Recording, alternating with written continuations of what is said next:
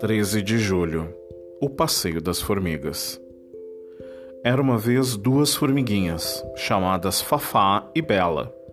Elas resolveram fazer um passeio pelo rio. Então escolheram uma grande folha, colocaram-na sobre a água, pegaram dois gavetos e começaram a remar. Que dia lindo para um passeio, não é mesmo, Bela? Sim, Fafá, um belo dia mesmo.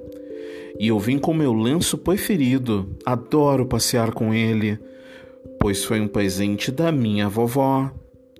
Assim as duas formiguinhas seguiram muito contentes pelo rio, apreciando a vista da floresta, repleta de flores e aproveitando os raios do sol, que aqueciam aquele dia calmo. Essa história é uma publicação de Ciranda Cultural, editora e distribuidora limitada. História extraída do livro 365 Histórias para Ler e Sonhar, primeira edição. Textos Equipe Ciranda Cultural.